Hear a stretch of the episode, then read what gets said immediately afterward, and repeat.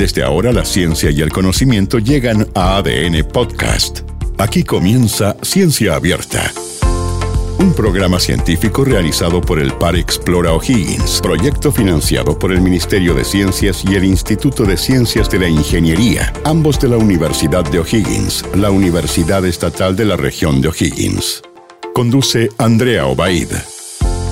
Muy bienvenidos y bienvenidas todas a este nuevo capítulo de Ciencia Abierta para seguir hablando de inteligencia artificial, que es parte de nuestra vida, ya no es solo de los guiones de ciencia ficción, porque está en todas partes y por supuesto hoy día queremos conocer las distintas áreas en las que se desarrolla, como la economía, lo social, la tecnología, pero principalmente hoy en la salud, donde se pueden crear algoritmos con el propósito de crear máquinas que tengan capacidades propias del ser humano y por supuesto esto es para mejorar nuestra calidad de vida. Pero quiero contarles que este podcast y también programa radial Ciencia Abierta nos está ayudando a entender este nuevo mundo en el que las máquinas reemplazan algunas secciones eh, y acciones humanas todo con la finalidad de ayudarnos. Y por supuesto, les cuento que es realizado por el Par Explora y el Instituto de Ciencias de la Ingeniería, ambos de la Universidad de O'Higgins.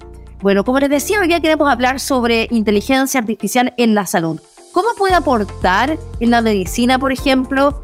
son algunas de las preguntas que vamos a estar hoy contestando y donde vamos a conocer casos como reducir las listas de espera, mejorar los diagnósticos de los pacientes con imagenología, entre muchos otros casos. Bueno, y para adentrarnos entonces en este tema, los quiero invitar como siempre a escuchar una columna de opinión a continuación. Existen distintas tecnologías emergentes como la realidad virtual, los agentes conversacionales virtuales o chatbots y los robots sociales todos ellos capaces de generar grandes innovaciones en distintas áreas, especialmente en salud. En el mundo hay más de 200 modelos de robots sociales, listados en la enciclopedia de Stanford, los que pueden venir a cumplir con distintas tareas asignadas que apoyan al ser humano en distintas acciones, especialmente aquellas asociadas a proteger al ser humano, sobre todo a la infancia social o realizar tareas que no requieren una alta calificación, así como en tareas de apoyo a prevención, sobre todo aquellas para apoyar la salud mental. Inteligencia artificial a través de robots médicos y asistencia a personas mayores o discapacitadas es, sin duda, un aporte invaluable. Muy importante es señalar que todo lo anterior requiere una base de trabajo científico y tecnológico. De ahí la gran importancia de tener organismos estatales preocupados y ocupados en desarrollar investigación científica que nos permita tener una base para poder responder a problemáticas como lo fue la COVID-19 u otras que se puedan presentar en el futuro. Surgen entonces diversas preguntas. ¿Cuáles son los avances a los que actualmente los pacientes pueden optar? ¿Van a suplir los robots en algún momento al ser humano? Conversaciones, diagnóstico y detección de enfermedades a través de la inteligencia artificial. ¿Cómo mejorar la atención de las y los pacientes a través de la inteligencia artificial? Tantas preguntas que se vienen ¿no? a la mente. Increíble cómo la inteligencia artificial ha mejorado los diagnósticos, eh, también ha ayudado a eh, crear mejores fármacos, ¿no? y donde todo esto beneficia también a nosotros, que somos los pacientes.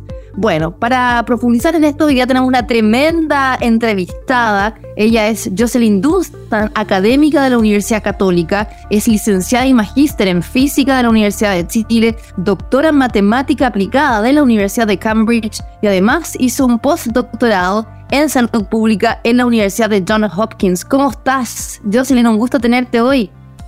Hola, Andrea, el gusto es mío. Bueno, hoy día queríamos hablar sobre cómo mejorar los tiempos y precisión de los diagnósticos, detectar y sanar precozmente enfermedades, desarrollar la industria farmacéutica y todo eso que hoy día tiene relación con la salud y la inteligencia artificial. Y en ese sentido quería preguntarte cómo, cómo se interactúan, cómo se complementan, cómo ha ido avanzando la inteligencia artificial gracias a la salud o la salud gracias a la inteligencia artificial. A mí la parte que más me gusta es la idea del apoyo a la decisión clínica. No es reemplazar a los profesionales de salud, sino que darles las herramientas basadas en evidencia y basadas en datos. Así que yo creo que cuando, cuando se respetan eh, los aspectos éticos y cuando se respeta también la inteligencia humana dentro del proceso, eh, uno realmente puede tener eh, una mejor medicina. Y piensa, hay, algunos ejemplos, por ejemplo, en el caso de cuando hay una revisión de exámenes rápidos. Pensemos, alguna me contaron que en Frutillar, por ejemplo, había, en algún momento ellos necesitan saber si trasladaron a un paciente a Puerto Montt. Y lo que hacían hasta ahora era mandar como por WhatsApp cierta información, pero sería ideal poder tener ciertos sistemas que te dijeran, ¿sabéis qué? No sé exactamente qué tiene el paciente, pero puede esperar hasta mañana versus como que tiene que irse ahora ya. Entonces, eso ayuda sobre todo en lugares donde no hay especialistas. Entonces ahí uno puede tener como una mejora en la equidad en salud. Y además también haciendo un doble chequeo de lo que se escribe. Imagínate, eh, alguien se equivoca y le da una dosis de adulto a un, a un paciente pediátrico de un cierto medicamento. O hay antecedentes en la ficha clínica de que hay una cierta alergia o, complicación con un medicamento. Uno como humano quisiera tener una alerta que te dijera, ¿sabéis que eh, hubo un error acá? O es, posible que haya habido un error. Bueno, de hecho, eh, es increíble cómo avanza la inteligencia artificial para mejorar muchos ámbitos de la salud. A mí me ha tocado entrevistar a eh, muchos startups, por ejemplo, lo que son imagenología, Em, en lo que es mejorar el diagnóstico, por ejemplo, el cáncer de piel, que es el melanoma. Entonces lo que se usa es que eh, todas las bases de datos de imágenes de melanoma, ¿no? De distintos tipos, eh, se van como comparando, ¿no? Con el que pueda tener el paciente y finalmente se da con un diagnóstico súper certero, si es o no melanoma o si es solamente un lunar, etcétera. Y ahí te quería preguntar, ¿es posible efectivamente mejorar este campo del diagnóstico, de la detección precoz de las enfermedades gracias a la inteligencia artificial? Yo creo que sí. Eh, yo, a mí me gusta pensarlo, eh, imagínate cuando tú escribes con el celular, cuando uno no tiene corrector ortográfico, todo parece como, a mí al menos me pasa que como que me equivoco mucho con las teclas porque están como una al lado de la otra. Eh, entonces ahí como que noto inmediatamente cuando en el corrector ortográfico está o en otro idioma no está funcionando mucho. Entonces yo creo que si uno, de nuevo, lo hace con responsabilidad y lo hace bien hecho, eh, puede servir para ayudarte sobre todo cuando hay falta especialista y cuando hay cansancio humano. O sea, después de un turno, después de 24 horas de trabajar, obvio que la gente comete errores. Entonces yo creo que eh, esto es lo que tú decías, como las, grandes bases de datos de imágenes y, también como conocimiento de los últimos avances científicos, pueden ayudar a, médicos y médicas tomar mejores decisiones y en general a todos los profesionales de la salud. Sí, yo también he visto, por ejemplo, eh, para radiografías, ¿no? Em, cánceres de pulmón, entre otras. De verdad se está avanzando mucho y me encanta que hayan emprendimientos basados en salud digital, ¿no? Y que puedan ayudar eh, a, obviamente, detectar de forma precoz las enfermedades, sobre todo en la pandemia, donde se agudizaron, por ejemplo, los índices de cánceres, de enfermedades cardiovasculares, entre otras más, por la falta de consulta. Bueno, te quería comentar que nosotros en cada capítulo tenemos una pregunta del público donde damos el espacio para, eh, obviamente, responder todas estas inquietudes y tenemos una, vamos a escuchar. Hola, mi nombre es Marina Sevillegas, enfermera de Rancagua. Mi consulta es, ¿mejorará la atención en salud con la irrupción masiva de la inteligencia artificial? Yo tengo la esperanza que sí, eh, pero estas cosas no ocurren de manera automática. ¿ya? Yo creo que hay que ponerle harta energía no solamente a programar. Digamos que escribir una línea de código que hace una cierta clasificación, eso es fácil, ¿ya? Eso es lo que uno aprende cuando está partiendo en esta área. Pero yo creo que cuando uno quiere eh, hacerlo de manera responsable, manteniendo la, la privacidad de los datos, la protección de los derechos humanos, la equidad en salud, los sesgos de género, hay que, hay que traer como un, campo mucho más interdisciplinario donde se requiere una mirada muy profunda. Entonces, si uno lo hace bien, claro que sí. Yo creo que tenemos la, la posibilidad de mejorar la medicina con, usando inteligencia artificial. Bueno, y también hablemos, por ejemplo, de toda la irrupción que ha tenido la telemedicina, que también se hace gracias a un montón de software que funcionan con inteligencia artificial o, por ejemplo, todos estos sistemas para confirmar las citas a eh, las consultas médicas, ¿no? Para también darle la posibilidad a otras personas que están esperando un cupo hace muchísimo tiempo. O sea, si empezamos a abordar la temática, vemos que en muchas áreas se está introduciendo y nosotros no nos damos cuenta, pensamos que como ya es parte del sistema, del día a día, pero todo esto también es gracias a la inteligencia artificial. Yo creo que la pandemia nos ayudó a, eh, darnos cuenta que hay otras formas de atender pacientes. Yo creo que la telemedicina tiene tiene un gran potencial. Yo creo que la gente a veces piensa como, bueno, pero yo puedo ir a la clínica que está a, media hora de mi casa o puedo ir a este, a este hospital de alta complejidad. Pero eso no es la situación de la mayoría de las personas. Entonces a veces lo que uno necesita es saber si hay que ir urgente o, se puede esperar, o, si, eh, o, tener una receta para poder calmar la, dolencia que está en este momento. Entonces yo creo que la telemedicina es súper importante y además mejorar en general la gestión en hospitales, por ejemplo, eh, tratando de predecir los pacientes que no van a ir a su consulta y tratando de hacer algo con, con ese que se llama no, no se presenta. Eh, yo creo que tiene, tiene grandes potenciales de, mejorar en general eh, la gestión de los recursos que actualmente existen en el sistema público y privado.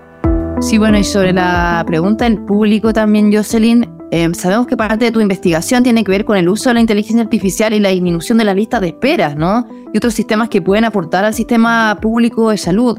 Eh, y que claramente esto también se refleja en cómo em, la IA ayuda con la planificación, el diagnóstico, el pronóstico de los pacientes, pero que además, con la atención médica más eficiente, también se reduce en costo, o sea, también mejora de alguna forma como el presupuesto de la salud pública. Em, ¿Cómo has visto tú eso? ¿Qué has también encontrado dentro de tu investigación?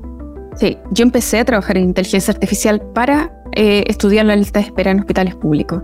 Y el problema es que hoy hay 2,5 millones de personas esperando ver por primera vez a un especialista en patologías que no están cubiertas por las garantías explícitas de salud, que es el GES. Entonces el problema de que la razón de interconsulta, o sea, la razón por qué la persona está viendo o necesita ver un especialista está en texto libre. Entonces, si imaginamos eh, ese campo que es una columna en un Excel, dice el paciente tiene este diagnóstico, o se sospecha este diagnóstico, toma estos medicamentos, tiene estos antecedentes familiares, pero el computador es muy difícil que pueda detectar qué información es clave o, o muy necesaria dentro de todas esas palabras que se escribieron y qué no. Y estamos hablando de 2,5 millones de filas en ese Excel. Entonces lo que nosotros hemos estado desarrollando y actualmente estamos en el Ministerio de Salud trabajando con, con el gobierno es eh, algoritmos de detección de información clave, que es una tarea que en computación se llama el reconocimiento de entidades nombradas, que es que el computador recoge una palabra y dice esto es algo y dice no, o después dice sí, esto es una enfermedad, o sí, esto es parte de un medicamento. Y creemos que cuando uno logra detectar la información clave, y en el caso de la enfermedad uno la puede también estructurar, agregar, asignarle un código internacional de enfermedades, que se hace muchísimo, en general se hace con humanos, eh, pero nosotros estamos proponiendo un sistema en que eh, automáticamente se le asigna un código, uno puede mejorar la gestión de esta lista de espera, porque, por ejemplo, podría decir, mira, todas estas patologías podrían tener su primera consulta por telemedicina y asociarse con el hospital digital y tratar de que al menos la gente que está esperando hace meses y meses tenga al menos una primera consulta para saber si es muy grave lo que tiene. Eso yo creo que es fundamental y además apoyar la priorización de pacientes como para poder detectar todo lo que es muy grave que suba en la lista de espera. No, qué interesante eso. ¿Y cómo eso han ido em, aplicándolo? ¿Están ya trabajando con algunos hospitales, centros de salud en Chile? Sí, nosotros tenemos una experiencia eh, en el servicio sur-oriente. En, en, Puente Alto estuvimos haciendo hartas cosas durante, estoy, estoy hablando desde el 2018 eh, pero ahora estamos muy contentos de que eh, estamos trabajando en el DEIS, que es el Departamento de Estadísticas del, Ministerio de Salud, y estamos actualmente realizando estos 2,5 millones de, casos eh, para poder entregarle, ojalá a finales de enero, al gobierno la codificación que se llama, que es como cada, cada enfermedad mencionada en la lista de espera va a tener su código y podríamos hacer, por ejemplo, un visualizador de la situación a nivel nacional. Interesante. A mí también lo que me ha llamado mucha atención es eh, cómo la inteligencia artificial, por ejemplo, en las urgencias, también ha ido mejorando la atención, eh, donde se han puesto estos, no sé, como software o dispositivos donde van viendo cuáles son las prioridades de, acuerdo a la atención que necesita el paciente, ¿no? Si es más grave o menos grave, y así no te dejan estando largas horas esperando por una atención y te dicen, bueno, sabes que lo vamos a atender en cuatro horas más, o este paciente tiene eh, prioridad antes que usted. Esto también es muy importante, ¿no? Sobre todo cuando a veces el tiempo escasea y a veces también la situación del paciente puede ser muy complicada.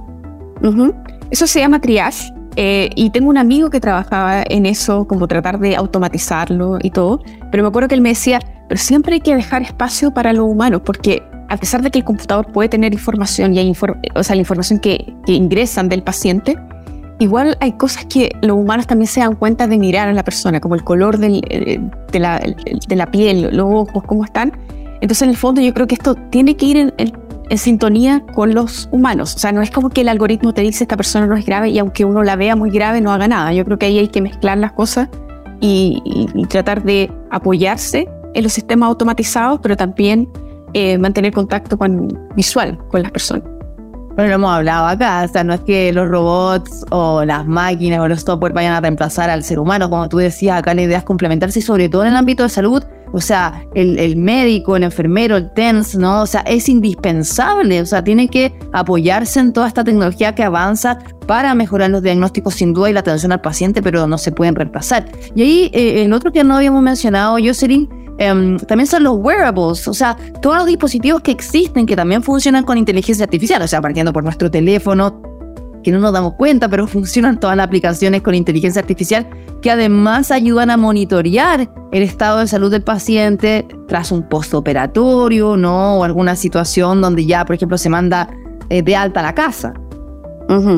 Sí, no, yo creo que es todo un tema. Eh, y hace poco leí un libro que se llama como The Fight for Privacy, como la lucha por la privacidad, y hablaban de que en, medicina las instituciones de salud tienen todo, todo un protocolo con respecto a cómo se trata la información clínica de los pacientes. Pero ¿qué pasa cuando es una app? Es una app que mide tu ciclo menstrual o es una app que eh, detecta tu eh, ritmo cardíaco. Esa información de salud no, está, o sea, no, tiene la misma legislación que la, la información en los hospitales. Entonces ahí hay un tema ético súper super importante, porque en el fondo si, si la app deciden, por ejemplo, vender tus datos a, a aseguradoras, eh, el fondo es información clínica que se está vendiendo como si fuera información de, de no sé, de Tinder. Entonces yo creo que hay un tema súper eh, súper interesante de analizar y por eso yo creo que lo bonito de la inteligencia artificial es que uno tiene que verlo desde el punto de vista de la ética de la inteligencia artificial, de la legislación, de cómo avanzamos en legislación y además desde el punto de vista de computación y medicina, obviamente. Bueno, sí, en general todavía falta muchísimo que regular, son tecnologías que van emergiendo y avanzando, así que lo mismo que pasa con la data science, la ciberseguridad, que también están asociados, ¿no? Mira, nos queda una última pregunta, Jocelyn, para ir ya finalizando nuestro podcast, y tiene que ver con las brechas de la inteligencia artificial, y hoy día queremos centrarnos en el lenguaje. Por ejemplo, en Chile tuvimos una alta entrada de haitianos, eh, que tienen un idioma diferente, el creoleno, y que en algún minuto no fue fácil comunicarse, sobre todo en el ámbito de la salud. ¿Cómo, por ejemplo, la inteligencia artificial puede acortar estas brechas? ¿Cómo puede ayudar a que, eh, no sé, una persona de otra nacionalidad que no habla español, esa persona sea comprendida y atendida correctamente? Pues a mí lo que me gusta pensar es, si uno hace varios años, eh, uno entraba a una página web y estaba en inglés, la gente que hablaba inglés podía leerlo. Y ya, o sea, si estaba en alemán o francés o, finlandés, lo que fuera, era muy difícil. O sea, en el fondo ahí habría una brecha para la gente que podía acceder a esa información y no. Hoy la gente puede apretar un botón, o a mí al menos cuando entro a un, lenguaje que yo no conozco, inmediatamente Google me dice como, ¿quiere traducir esta página? Y la traduce inmediatamente y se entiende todo. Entonces yo creo que esa idea de la traducción automática y que podría, y que podría también ser aplicada a reconocer voz transcribirla, traducirla y producir voz de vuelta. O sea, yo podría estar hablando con otra persona en otro idioma que me hable el de él y, o de ella y yo pueda entender lo que está diciendo pasado mi lenguaje. Entonces yo creo que eso es una realidad y es gracias a, los avances del, de la, del pensamiento del lenguaje natural. Y eh, a mí me, acuerdo que cuando eh, pasó todo esto, se desarrollaron bastantes aplicaciones que era como para traducir, ¿no? El, el español, etcétera, y que igual ayudaron bastante. Ahora, claro, eh, en todo ámbito, no solamente en de la salud, esto puede servir y que también funcionan con inteligencia artificial. Pero uno de los desafíos, sin duda. Jocelyn, tenemos que ya eh, ir despidiéndonos, pero te quería pedir que antes de cerrar este capítulo que ha sido muy interesante la conversación y además que en tema que a todos nos importa, a todos nos afecta, que es la salud, ¿qué reflexión tienes? A lo mejor algo que quisieras comunicar de los desafíos ¿no? que vienen en el presente, en el futuro, en este ámbito, por ejemplo.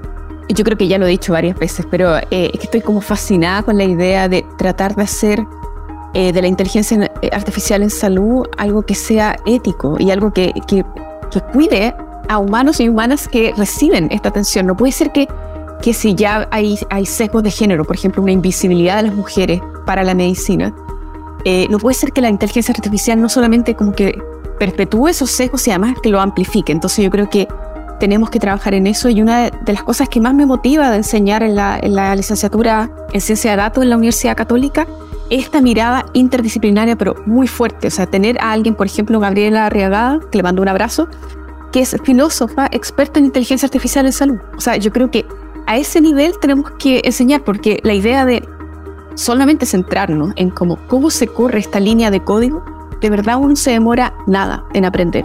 ¿ya? Obviamente uno puede parecerle que es como todo mágico, pero es porque hay muchas cosas que ya están prehechas. O sea, no, no, no te imaginas lo más fácil que es programar hoy comparado con, no sé, cuando yo partí de año, uno casi tenía que escribir todas las líneas de código, llamar a todas las variables. Ahora es como muy fácil porque ya hay paquetes listos.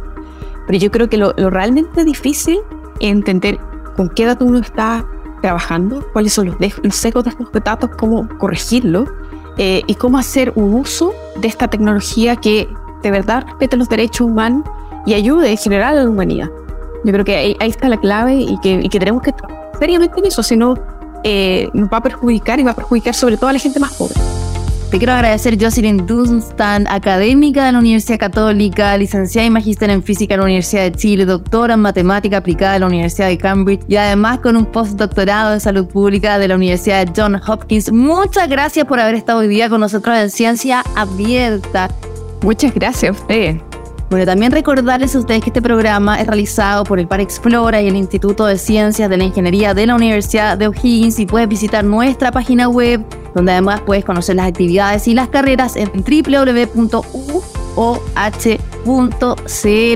Gracias por estar con nosotros. Tremenda entrevista que tuvimos hoy día. Chao Jocelyn, que estén muy bien. Chao Andrea.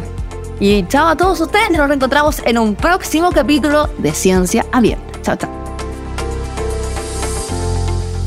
Esto fue Ciencia Abierta en ADN Podcast, un programa científico conducido por Andrea Obaid y realizado por el Par Explora O'Higgins, proyecto financiado por el Ministerio de Ciencias y el Instituto de Ciencias de la Ingeniería, ambos de la Universidad de O'Higgins, la Universidad Estatal de la región de O'Higgins.